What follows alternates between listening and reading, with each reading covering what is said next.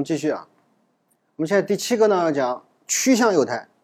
呃，趋向幼态就是你判断存在着快乐发生的可能，或者是呢这个某种要发生的痛苦，本来就要发生的痛苦不会发生了，这这种那就成为叫有利趋向，你会获得快乐。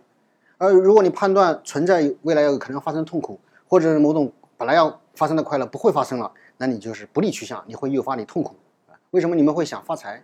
因为金钱没有本身本身是没有用的，但它是一个非常有利的趋向，它可以帮你，比如说享受美好的生活，享受那些东西，对吧？你可以享受，比如他人的尊重啊，等等啊，他人的认同，对吧？等等啊，你会会有很多，所以你才会发财。但是这个趋向呢，我要强调一下，这个趋向是一个判断，跟你真正这个事情发生不发生，或者发生的时候有没有快乐和痛苦，这个是其实是没有关系，是你自己的预判。你看有一个有个故事讲说，有一个老先生买了一个买了瓶酒。号称是蛇酒，下面有一条蛇啊，就说喝了蛇酒啊，你就会这个青春焕发。他很相信，很开心，他就每天每天喝一杯，果然青春焕发。但是喝完之后倒出来，发现那个不是蛇，是条塑料蛇。就按道理来说是没有用的，但是因为他觉得存在着，我就要青春焕发了，青春焕发，所以他心情很愉快，每天就确实是产生了良好的效果啊。我以前有个同学，我们读大学的时候，他网恋。那个时候的网恋不像现在还有视频，还有什么没有？就是文字聊天，最多能够语音，对吧？所以看不到对方的。他们网恋呢，他跟一个女孩子网恋，是个男同学，跟一个网女孩子的网恋，非常的开心，然后而且非常情投意合。他们约了星期六见面，星期三的时候约了星期六见面，因为他觉得就要跟人谈恋爱了，非常强烈的有利趋向啊，就是实际上就是就是找到了叫什么基因的工具人啊，所以呢，他呢。就很开心，从星期三到星期六都非常开心，但是星期六去见面之后，以为他很晚回来，结果他很早就回来了，回来就瘫软在床上。我作为一个同学，我就去慰问他，对吧？我就问问他你怎么搞的？他说：“哎呀，不行，长得太难看了，就像你一样。”我说：“这我是来安慰你的，你怎么能这？”当然我没有，我就说：“哟，那还长得还可以啊，你是不是觉得配不上人家，对吧？”这这我我是不能输的，是吧？对吧？这当然了，男人对男人之间就是在相互嘲讽中增进友谊的，对吧？那这个，但虽然他建了之后，其实这个有利趋向，他所趋向实际上没有发生，但是他之前预判带来了三天的快乐，这是啊，这是有的，对吧？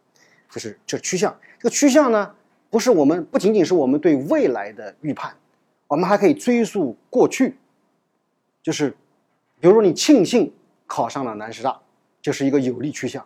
它在过去发生了一个有利趋向，如果你说你遗憾沦落到南师大，那就是一个不利趋向，我我我我有个伯父，啊，在南京，家里挺有钱的，有几套房子，哎，啊，他以前呢，啊，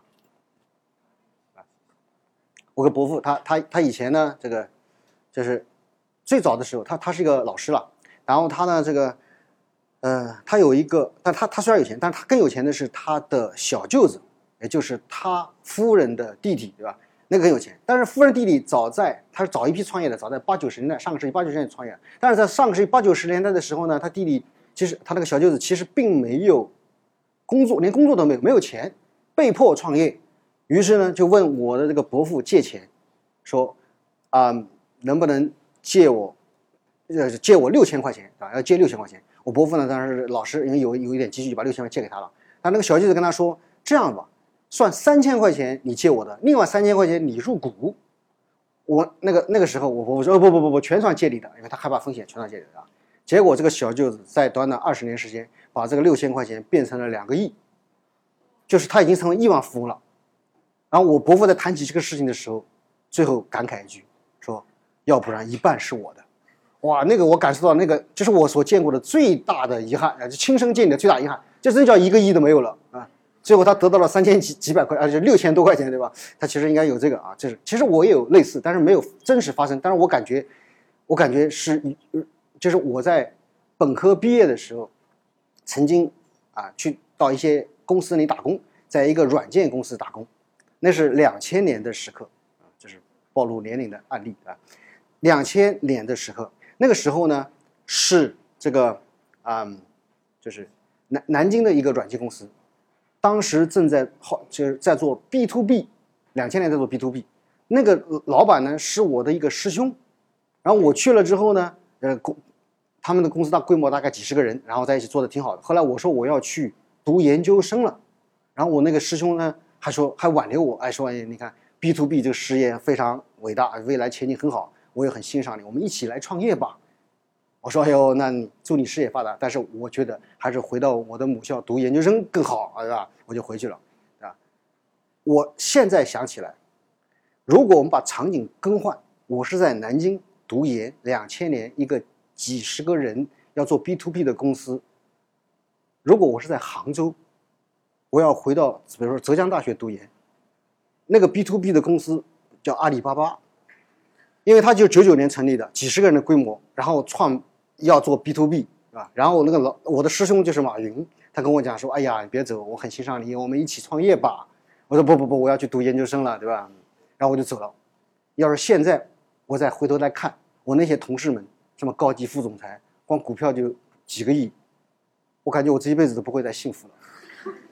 这这种这种不利趋向，其实你根本不不会，但是你这种不利趋向的追追忆，你就会觉得啊，这个是吧？这个不利趋向也可以追溯的，对吧？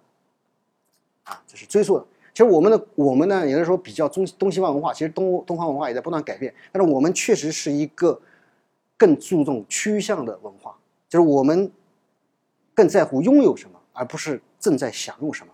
就是我们数钱的快乐比花钱的快乐要大。就我意识到我有很多钱，我会很快乐的。为什么呢？这是有利的趋向。对我以后可以买房子、买车子，可以买吃这个吃那个，我会很开心。我养老也有保障，对吧？我就会很开心。但是花钱呢，会让我痛苦。为什么你们的父辈、父母辈会有花钱痛苦的那个感觉？为什么花钱会痛苦？因为数钱的时候是有利趋向，我有很多钱，以后就可以花了。当我花钱的时候，它变成了一个不利趋向，我的钱在变少，以后不能花了，所以你会感到痛苦，啊，所以有有有人说说这个什么什么，就是说中西两个老太太他们的生活比较，说东方老太太存钱存一辈子，到临了的去世的时候，她可以买起一套房子，但是她没有享用过，而西方的老太太他们。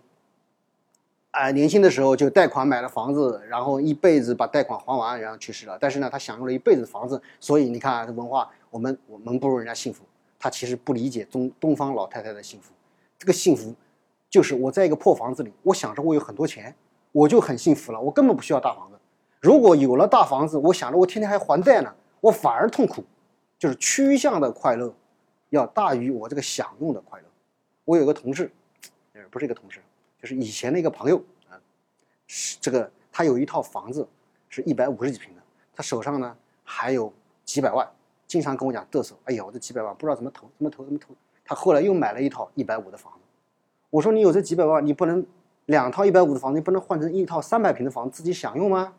哎，他说不懂，你不懂，这钱还是要手上还是要钱的。我说哦，你是想留给自己女婿是吧？给女婿住啊，因为他就一个女儿，然后。他立刻就感到了非常的不快，因为他觉得自己有有钱很开心，结果在你这儿没嘚瑟成功，对吧？然后后来惊讶的发现，他在他他在微信上把我拉黑了，啊，这些人类啊，怎么都这样子呢？当然，确实我让他不舒服了，对吧？就是我就是他本来是很舒服的，然后我我说的话让他不舒服，并且我在让他不舒服的时候还表现出自己很舒服，那个感觉是很不好的，啊，就是啊，这是我们趋向的文化。